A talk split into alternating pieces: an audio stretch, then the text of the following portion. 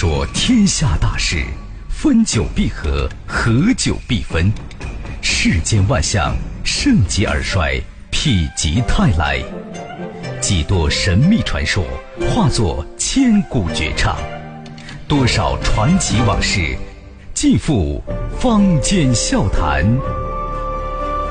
论古道今，评说天下，晚星画传奇。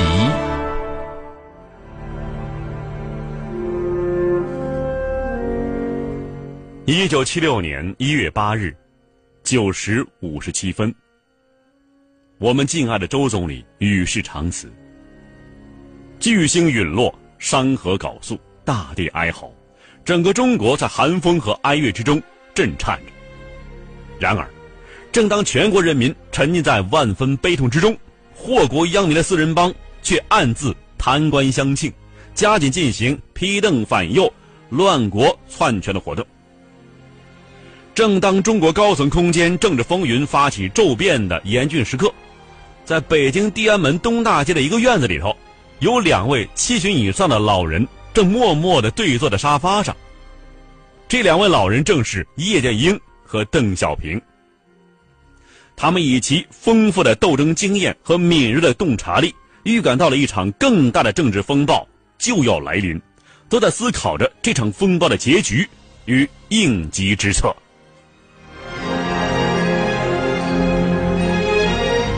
厄运仍然向中国挑战着。悼念周恩来总理的余碑还在，敬爱的朱德委员长又逝世了。紧接着是旷古未有的唐山大地震。在四人帮的咄咄逼人的气焰之下，叶剑英等老一辈革命家早将个人生死置之度外，而为国家的前途和命运忧心忡忡。四五运动过后。天气转暖，北京的节气呢虽然还没有进入盛夏，但是叶剑英元帅却从城里移至西山。叶帅来西山呢，并没有住在旅游胜地，而是在中央军委另外开辟的一块军事禁区，住在十五号院。这次说是进山休息，实则是躲避四人帮，要在这里静静的酝酿一件惊天动地的大事。残阳如血，在夕阳彩霞映照之下的弯弯曲曲的西山古道上，一辆大红旗正向山间疾驶而上。车上坐着谁呢？正是王震将军。啊，胡子来了，欢迎欢迎！胡子将军来见叶帅，不用通报，见面之后，同往常一样，总是深深的鞠一躬，标准的。九十度大礼。王震呢是个直性子，耐不住。为什么让他们这样猖狂？把他们弄起来不就解决问题了吗？叶帅呀不动声色，停了一会儿，只见他做了一个哑谜。什么手势哑谜呢？先伸出右手紧握拳头，竖起大拇指向上晃两晃，然后呢把大拇指倒过来，往下按了按。王震愣住了，这什么意思？这是。叶帅啊，又向他点点头。王震将军想了想，哎，明白了。这大拇指啊，是毛主席，他老人家还在世呢，不宜轻举妄动。王震明白了，心里踏实了。他反过来提醒啊，对，叶帅，还是你想的深，这样大事。不能够操之过急，不能搞一锤子买卖呀！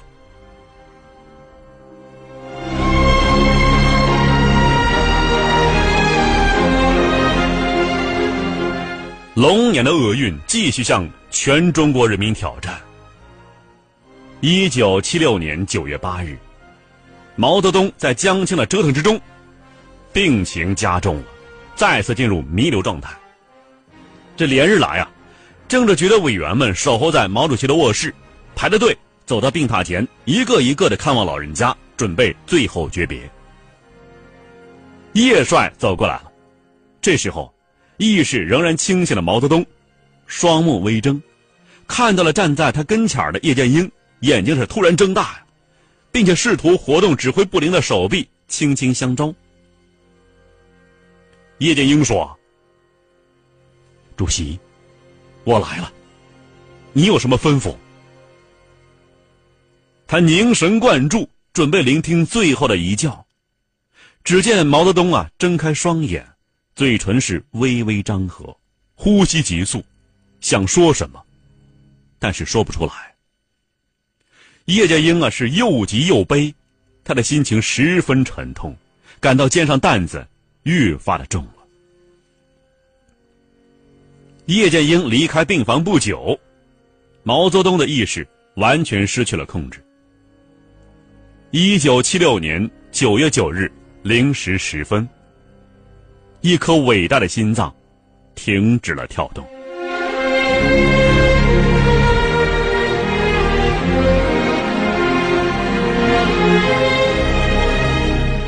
毛主席逝世之后，早就觊觎党和国家最高职位的四人帮一伙啊，认为时机已到，加紧了他们的篡党夺权的阴谋活动。十月六日晚八点，叶剑英元帅在中南海怀仁堂亲临指挥，以召开政治局常委会的形式，对四人帮进行了隔离审查。在行动过程之中，由于部署周密，指挥果断。没有响一枪，没有流一滴血，在很短的时间内，不可一世的江青反革命集团就被彻底粉碎了。从此，我们党和国家的历史开始了新的篇章。百年赢得十之八，老骥仍将万里行。叶剑英这位中国伟大的无产阶级革命家，响应时代照应。挺身而出，一举粉碎江青反革命集团，又一次从危险中挽救了党和国家，在中国革命的历史上谱写了一曲神秘独特而又光辉灿烂的篇章。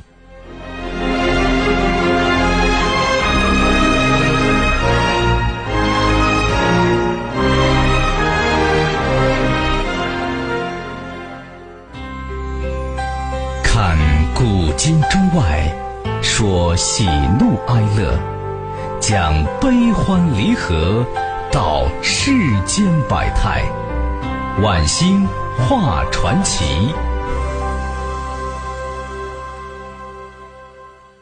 接下来我们讲徐向前元帅，无敌忍者之谜。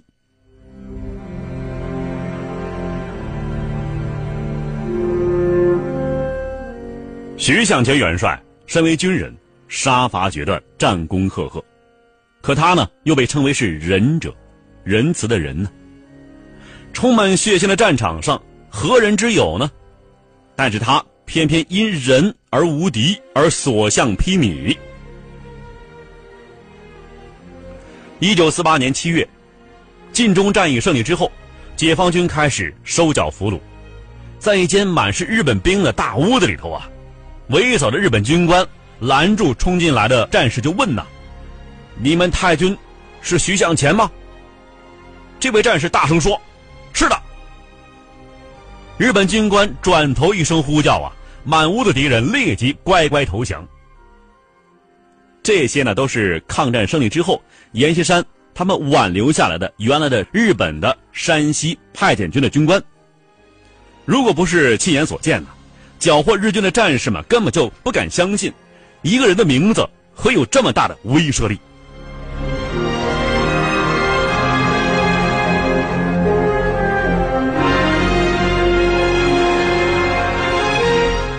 无独有偶，一九三九年六月份，徐向前奉命去山东，任八路军第一纵队司令员。他在山东啊，只待了一年，却引起了军界、政界、舆论界的重视。在以后的数年间，国民党统帅部一直把山东的八路军称为“徐向前部”。徐向前这个普通而又响亮的名字，魅力究竟何在呢？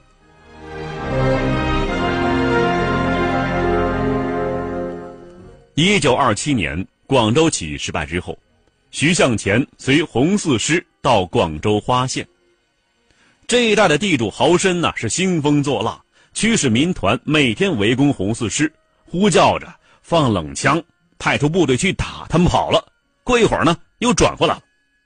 而这时候，徐向前，徐向前主动请战，领了一个连，出了县城。正巧啊，一群民团又围攻上来。徐向前对战士说呀：“追，对付这群东西，要像打狗一样。”一步不退，猛追。说罢，带头冲向前去。这民团呢，惊慌而逃。徐向前率领战士们是紧紧追赶，一直就追到焦巷山下。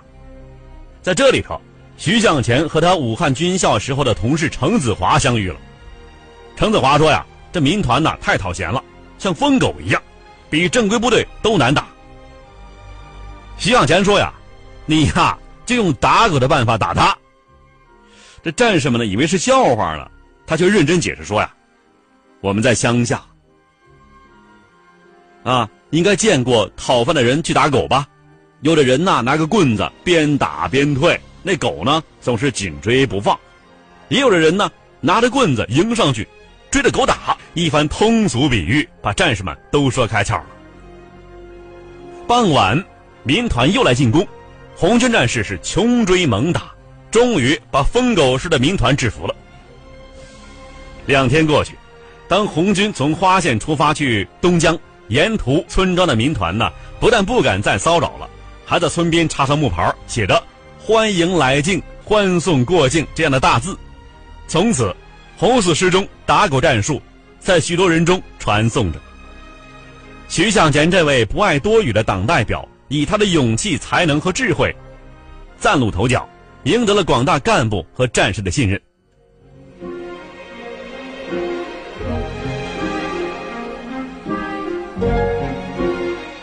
强将手下无弱兵啊！哪里的战斗任务最艰巨，哪里的情况最危急，徐向前就出现在哪里。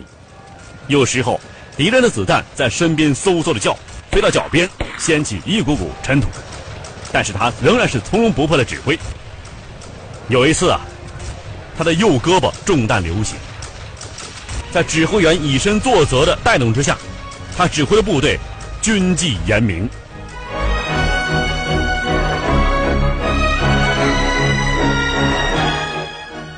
徐向前无论走到哪里，都首先了解当地的敌情、民情、出产以及地形地貌，注意发动群众。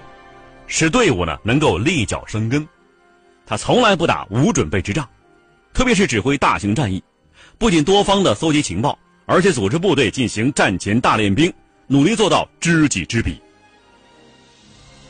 徐向前元帅从容十余载，多在山区转战，莲花山、大别山、大巴山、祁连山、太行山都踏遍了。他从小呢生长在五台山下。他熟悉山地人的彪悍淳朴的性格，也热爱掩护过他、养育过他的大山。在河北，他明确提出了平原建造人山的思想。他说呀：“河北是人口稠密的区域，假如我们能在河北平原上把广大的人民群众动员到抗日前线来，把广大的人民造成游击队的人山，我想，不管是什么样的山，也没有这样的山好。”所谓得人心者得天下，徐向前元帅以其宽厚的仁者之心赢得了民心和军心，也使徐向前这个名字拥有多层含义，散发出威慑敌胆的独特魅力。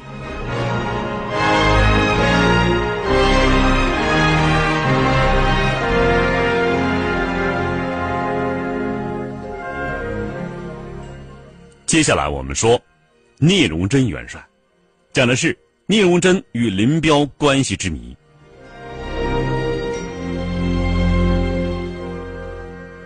聂荣臻同林彪啊，先后共事三次，累计时间不到五年，分别任党职、军职第一把手，但是两个人呢，始终未能结成至交，直到分道扬镳。那么其中缘由何在呢？聂荣臻与林彪相识啊，最早是在大革命时期的黄埔军校。那么当时啊，聂荣臻是黄埔军校的政治教官，是老师。那么林彪呢是第四期的学生，学习上呢比较平庸，政治上也不活跃。聂荣臻和他呀接触不多，印象也不深。林彪由黄埔军校毕业，分配到叶挺独立团实习，就是经过聂荣臻之手分配的。林彪到叶挺独立团之后不久啊，就参加了南昌起义，以后又随朱德、陈毅率领的起义军抵达井冈山，先后任连长、营长、团长，直至红四军的军长。一九三零年八月，当时林彪啊才二十四岁，在频繁的战斗之中，他灵活指挥、调度有方，身手不凡，仗打的是很出色，这提升也非常快。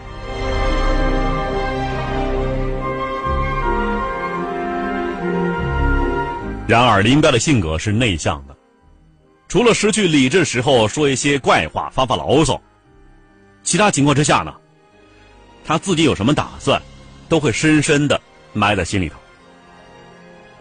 与林彪相比，聂荣臻襟怀坦荡，严于律己，宽以待人，与人为善，谦虚谨慎，平易近人，不居功，不自傲。毛泽东曾经说呀。荣臻同志是个厚道人，正是聂荣臻有着厚道的与人为善的性格，所以最初他和林彪一起被派到一军团工作的时候，聂荣臻认为林彪还年轻，事故也比较少一些，虽然气盛，但只要做好工作，还是可以团结共事的。聂荣臻当时对林彪所持态度是啊，尽量支持他的工作。遇到非原则问题，即使有不同看法，也不争论；但是遇到原则问题，寸步不让。聂荣臻与林彪共事史上啊，第一次争吵发生在打下漳州之后。聂荣臻对林彪说呀：“对一些不肯出钱的老财，给他们一定的惩戒是必要的，但我反对把他们弄到大街上去拷打的做法。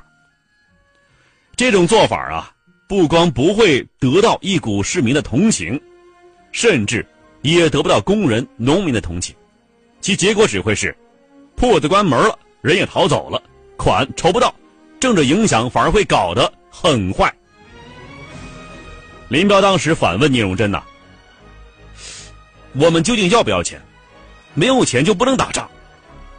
聂荣臻回答说：“我们既要钱，又要政治，我们是红军。”如果把政治搞坏了，即使你搞得再多钱，甚至把漳州所有老财财产全没收了，都毫无意义。经过争论呢，林彪有所收敛，部队经过教育，也杜绝了只顾弄钱不讲政策的倾向。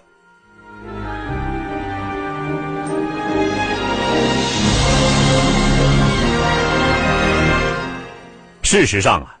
聂荣臻与林彪之间扯的问题，的确扯几天呢也扯不清，因为林彪的问题在文革之中才充分的暴露出来。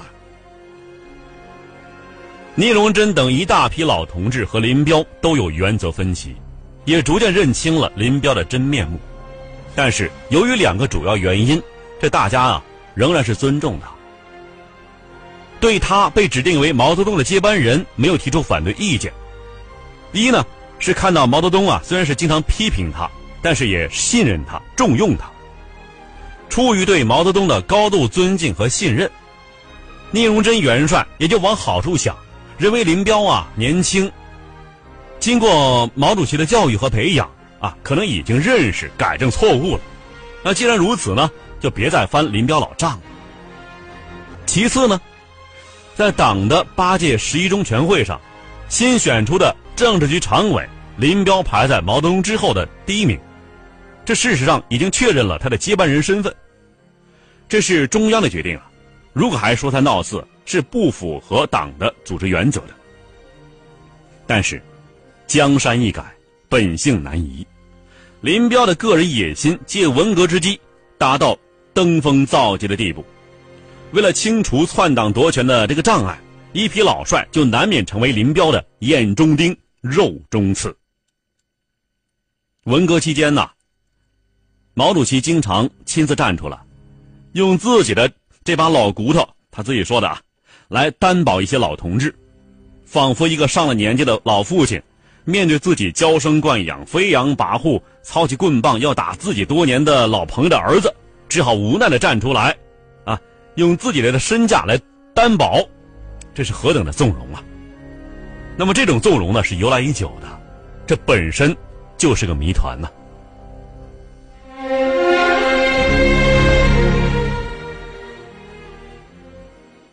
好，最后呢，我们说一说啊，罗荣桓元帅。毛泽东晚年呢，几乎他不参加任何人的追悼会。这十大元帅之中啊，有六位在毛泽东之前去世的。在十大元帅里面啊，毛泽东与罗荣桓的关系是最亲密的。罗荣桓逝世之后，毛泽东是悲痛万分，几天几夜不能入眠。有一天深夜，毛泽东用颤抖的手写下了七律，吊罗荣桓。这首七律啊。应该说是目前可见的毛泽东唯一的一首严格意义上的悼诗，也是毛泽东唯一悼念战友的诗。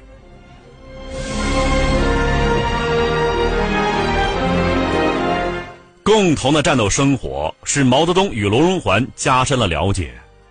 毛泽东对罗荣桓的工作能力、思想品质、为人处事大为赞赏，两个人呢成为知心战友。毛泽东称罗荣桓。为一辈子可以共事的人。看古今中外，说喜怒哀乐，讲悲欢离合，道世间百态，晚星画传奇。